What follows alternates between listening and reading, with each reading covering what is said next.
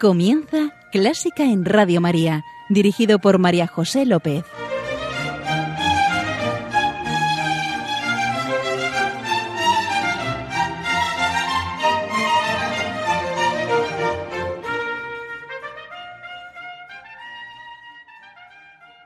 La música es la forma de arte más universal, la más directa en llegar al corazón de las personas y también la más trascendental. Bienvenidos, bienvenidísimos a Clásica en Radio María, la música divina. Encomiendo este programa a la Virgen y va por ti, Señora. ¿Qué os parece si en nuestra oración hoy nos ponemos en presencia del Señor? Nos descalzamos. Aquí estoy, Señor.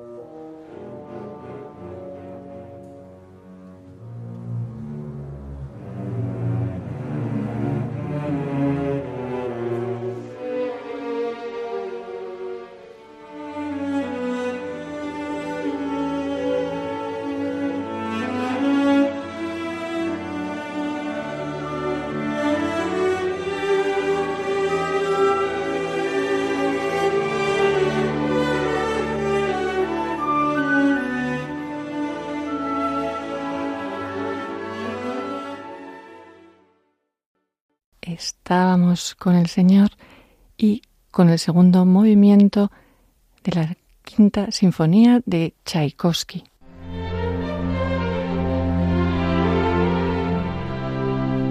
Y ahora tengo el gusto de presentaros a nuestra invitada de hoy, Noemí Teruel Serrano. Hola Noemí. Hola María José, encantada de estar aquí con vosotros. Encantados nosotros. Os cuento, Noemí es concertista y maestra de piano. Y, muy generosa, porque no se lo ha pensado nada, enseguida me dijo que sí y ha venido aquí a compartir su música, la música que le emociona, que le eleva. Noemí, ¿tú sabes de quién es la frase con la que he iniciado el programa?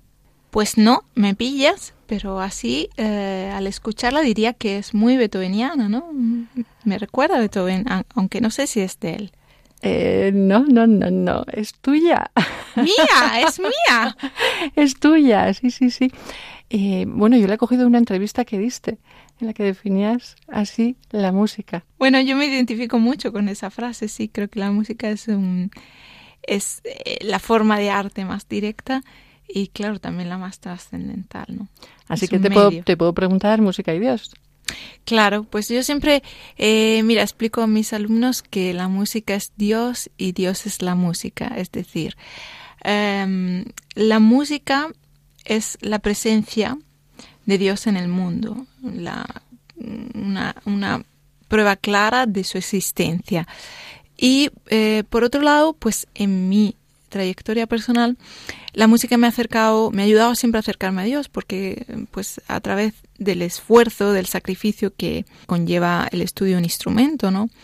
Eh, en nuestra profesión, he tenido la oportunidad, pues eso, de, de solidificar mi fe, de, acercarme a Él, ¿no? Entonces... Mira, esa, esa perspectiva es la primera vez que, que la escucho y me gusta. Sí. Mm. ¿Y por dónde vamos a empezar? ¿Qué música nos traes? Pues eh, he decidido empezar con, con, la música de Clara Schumann, que es una pianista a la que yo he dedicado gran parte de mi carrera.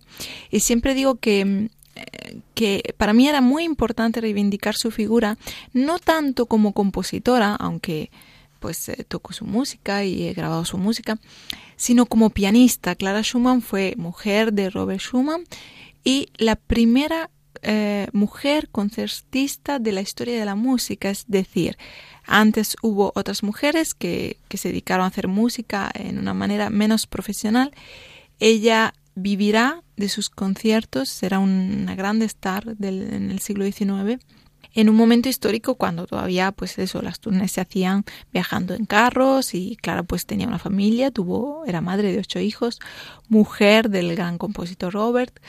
Y, y entonces pues es un ejemplo un modelo. Sí la verdad que sí qué capacidad y creo que vamos a escucharla a través de ti. Pues sí, porque, bueno, eh, durante este año he tenido la oportunidad de grabar un disco, From Leipzig to Madrid, que es un disco eh, dedicado fundamentalmente a la figura de, Clara y también con músicas de Robert.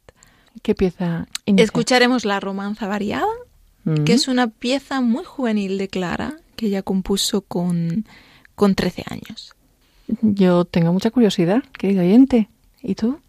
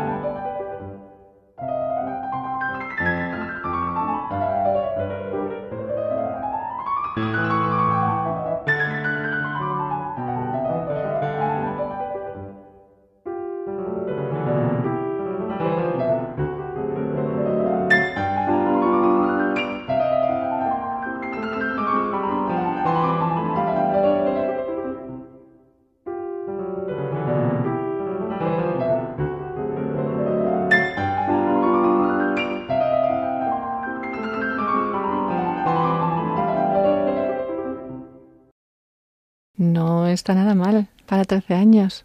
Qué bonita. Y era la romanza variada de Clara Schumann. Sí, eh, sí, yo siempre explico que, que, entre Clara y Robert hay una historia de, de, amor con mucho sentido, con mucho significado, ¿no?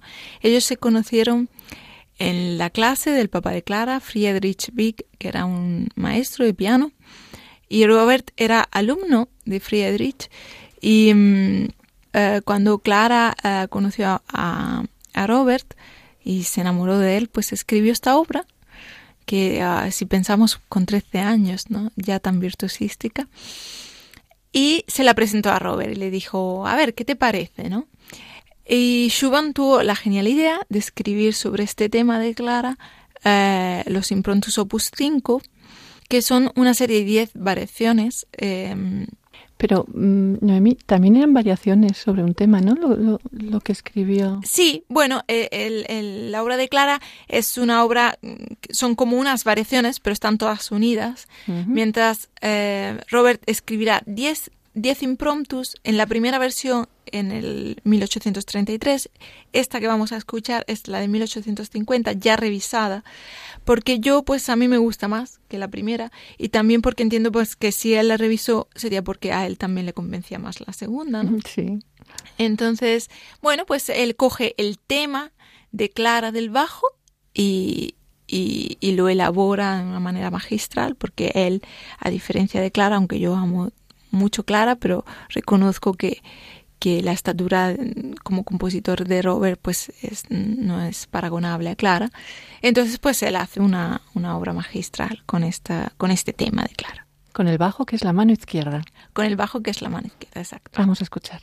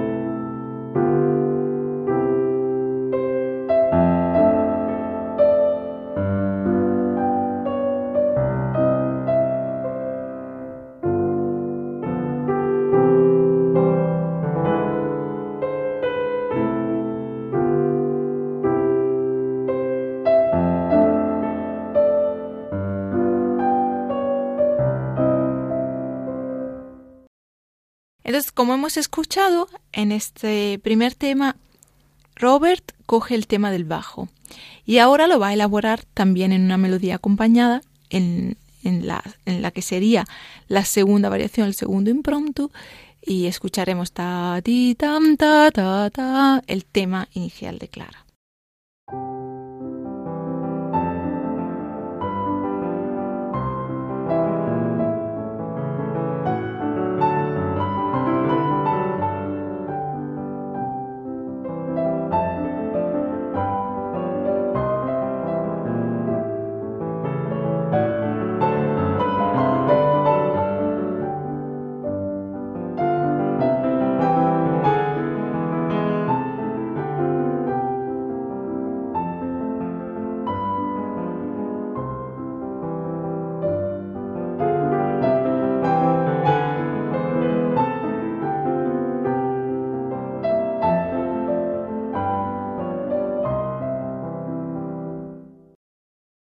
Esta variación es más alegre, ¿eh? Sí. sí. Menudo bocadito bonito.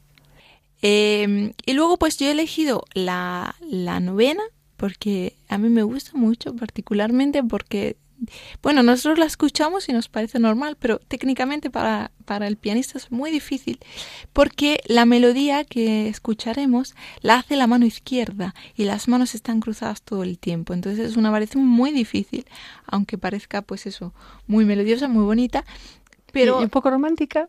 muy romántica, claro. Esto este es un primer romanticismo, el, toda la música clara y del primer Robert porque esto es obra, es, opus 5, entonces eh, pues toda la música eh, inicial de ellos es muy romántica, un romanticismo muy juvenil, ¿no?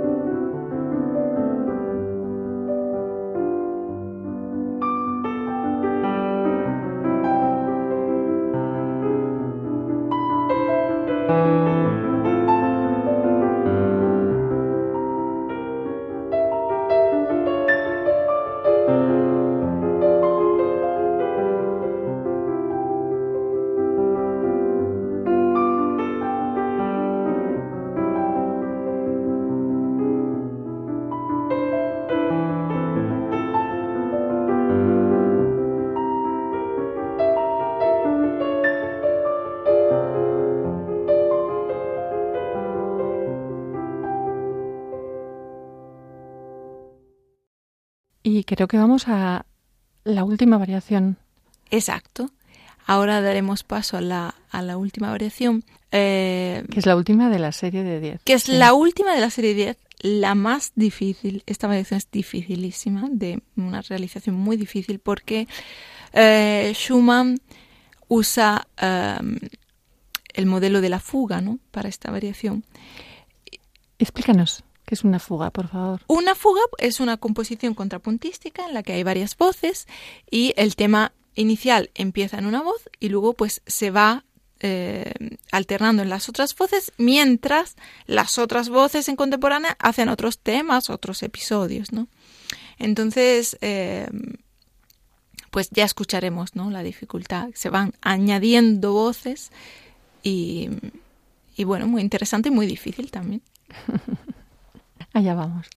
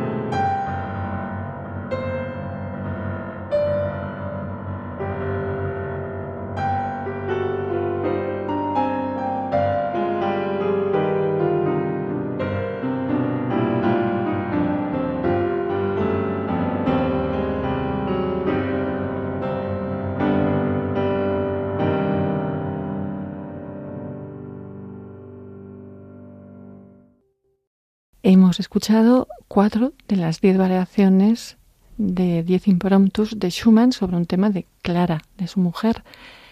Qué, qué genio. y los ha interpretado Noemí en la grabación de, de Noemí. Artista, ¿a dónde nos llevas ahora? Pues ahora me gustaría em, llevaros a un compositor que para mí ha sido muy importante creo que para cualquier artista, cualquier músico, Bach, el padre de todo, ¿no? Y, y he elegido pues eso, hacer este enlace porque nosotros hoy sabemos que para Schumann, la música de Schumann es muy contrapuntística y fue muy importante el estudio de Bach en su vida. También Clara escribirá una serie de preludios y fugas, igual que, que Schumann, em, en este caso románticos, ¿no? pero con, con este género. Y, y, yo quisiera leeros una frase de los consejos. Eh, Robert escribe 70 consejos para pianistas principiantes. Y uno ¿Los has leído todos? Sí, los he leído todos. Nos lo hacían leer de pequeños. Sí, sí, los tengo muy presentes. Y uno de estos, escuchad, es, dice, toca con aplicación las fugas de los buenos maestros, ante todo de Johann Sebastian Bach. El clave bien temperado ha de ser tu pan de cada día. Con él te convertirás en un verdadero músico. Entonces yo he elegido un preludio y fuga del clave bien temperado, del segundo libro. El 14 que es un preludio y fuga que me gusta mucho, yo lo he tocado y además la fuga tiene una particularidad y es una de las eh, es una triple fuga, es decir, lo que antes hablábamos del tema de las fugas, bueno, pues esta tiene tres temas que van a, e, es que parece que haya más de un piano, ¿verdad? Exacto. Esa es la, la sensación, es, es como si hubiera varios teclados. Es decir, eh, voces, pero que tienen mucha, eh, mucha identidad, ¿no? Mm. Vamos a la aparente sencillez de Bach.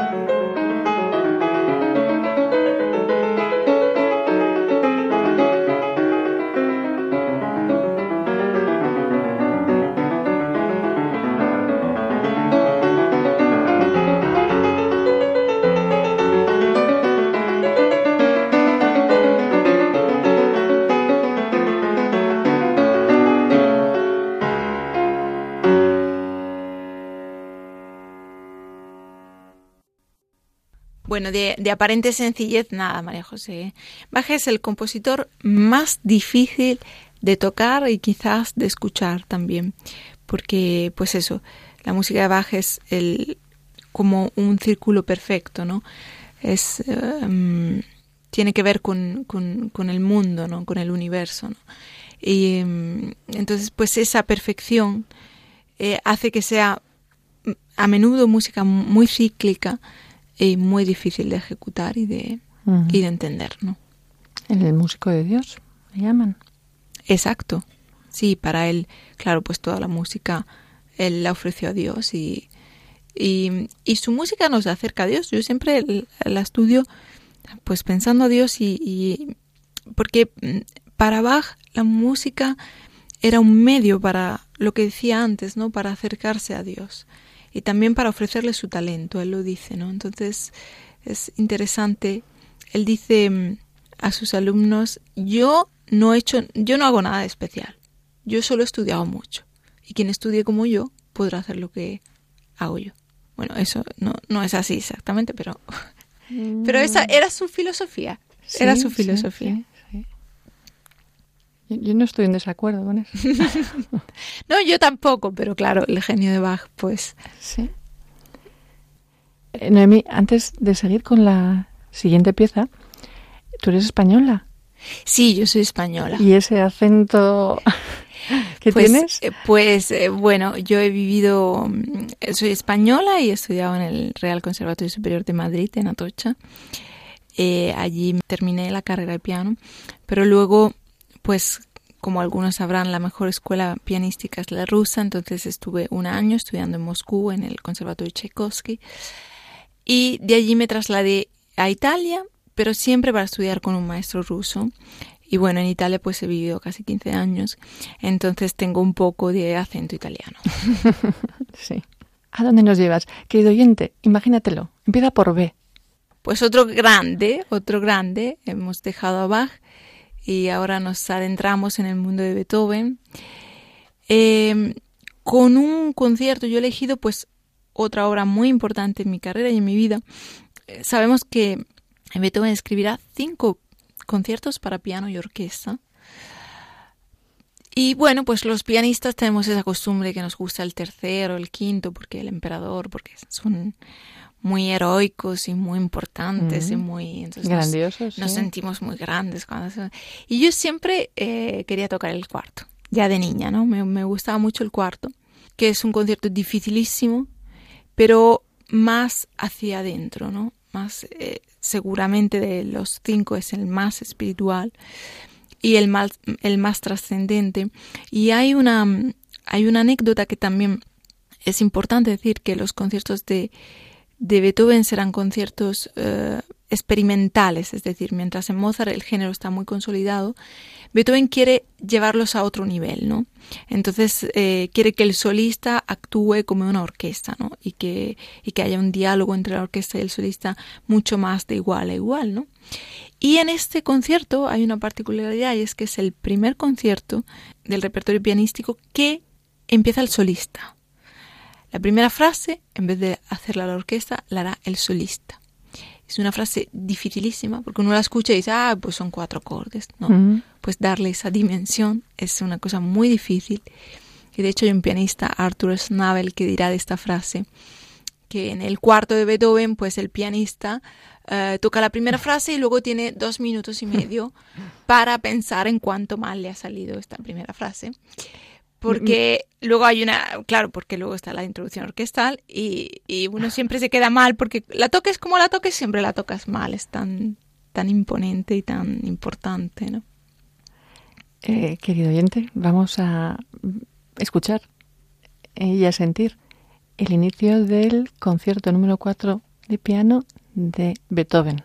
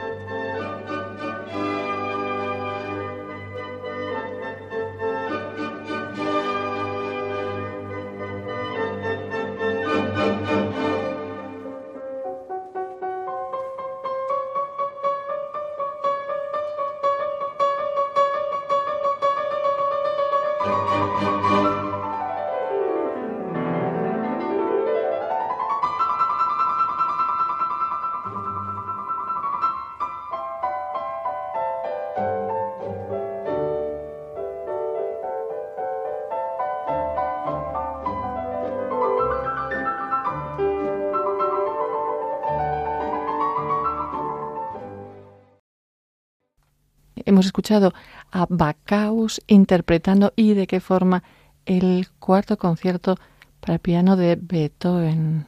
Y seguimos con la B. Pues sí, llegamos a Brahms, que es otro de los grandes compositores que siguió la tradición de, de Beethoven, eh, seguramente sinfónica. Y luego fue otro gran amigo eh, de la familia Schumann, porque Brahms, pues los Schumann lo, acogen casi como a un hijo y acompañará, sobre todo después de la, de la muerte de Robert en el 56, pues eh, Clara sobrevive a Robert 40 años y Brahms estará muy presente en la vida de Clara durante esos 40 años. Le compondrá muchas cosas para ella, inspirándose a ella. Y mm, y vamos a escuchar una sonata para... Sabemos que yo de todo el repertorio brahmsiano, pues creo que él era un camerista, porque la música de cámara es, fundamental, es maravillosa en Brahms, ¿no? Entonces yo he elegido una sonata que me gusta mucho, la primera, para violín y piano, en sol mayor, y, que también tiene una historia muy bonita, muy relacionada con Clara, y es que uno de los hijos de Clara estaba enfermo y al poco tiempo murió, y Brahms le escribe a Clara diciéndole, estoy componiendo esta sonata para violín y piano. Eh, dime qué piensas, ¿no? Y Clara pues le dice que, que, estoy segura que esta música la puedo entender solo yo, ¿no? Porque está pensada para mí, para este sufrimiento de madre ahora, ¿no?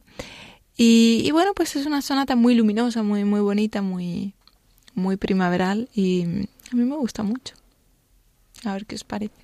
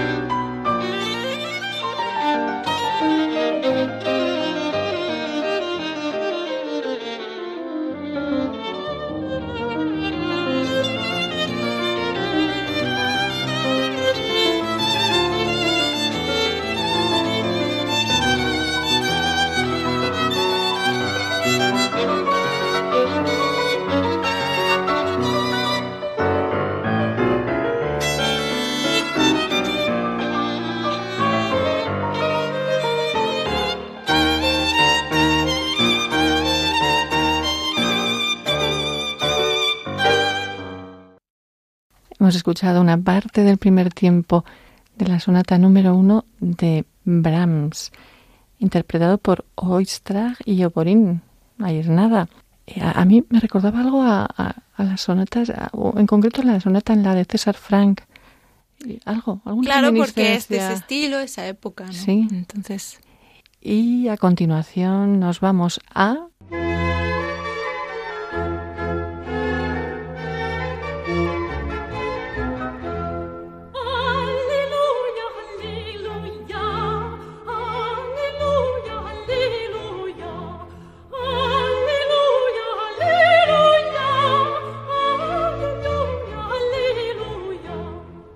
Nos vamos a Gaudísimo.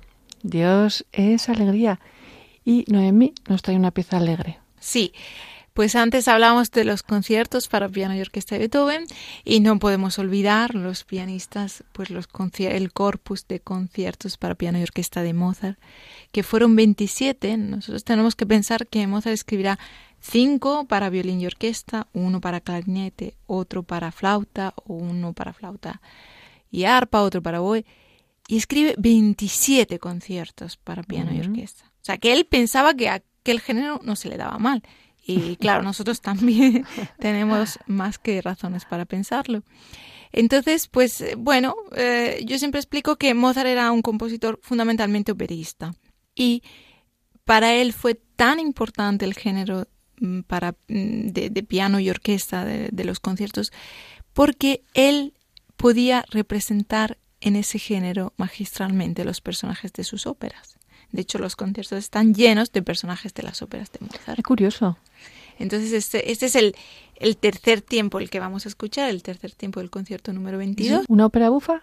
Sí, exacto. Podría ser perfectamente eh, un acto de una ópera bufa. Sí, al menos en su comienzo, que es lo que vamos a escuchar. A disfrutar, querido oyente.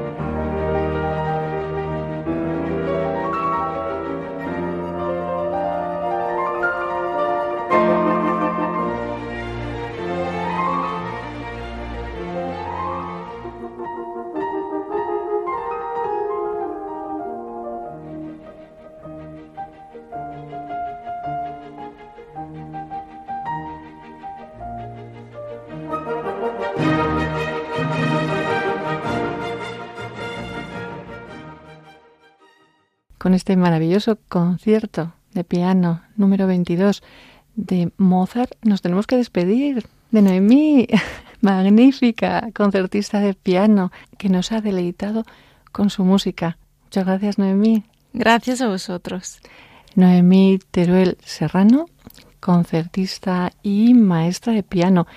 ¿Disfrutas de tu labor como maestra? Sí, muchísimo, muchísimo. Yo siempre digo que soy una pianista y también una maestra y que para mí las dos cosas son iguales importantes. Y bueno, yo creo que el estudio de la música nos permite aprender, o sea, no estudiamos música, yo siempre explico, no estudiamos música para ser músicos excelentes o para dedicarnos a la música, sino para aprender una serie de valores y principios que están muy presentes en el estudio de la música, como pues la disciplina, el trabajo, el sacrificio, el esfuerzo, el trabajo en común, ¿no? Con compañeros. Eh, entonces, pues la música nos aprende, nos acerca a estos valores.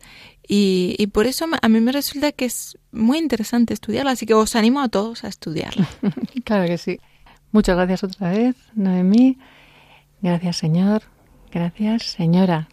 Querido oyente, muchas gracias por estar ahí. Ya sabes que estamos a tu disposición en Clásica en Radio María 1 arroba radiomaria.es y que puedes escuchar este programa en el podcast de Clásica en Radio María. Queda con Dios, queda con la Virgen, que nos guían y nos guardan. Y un beso muy fuerte. Dos. Ah, sí, adiós. Adiós.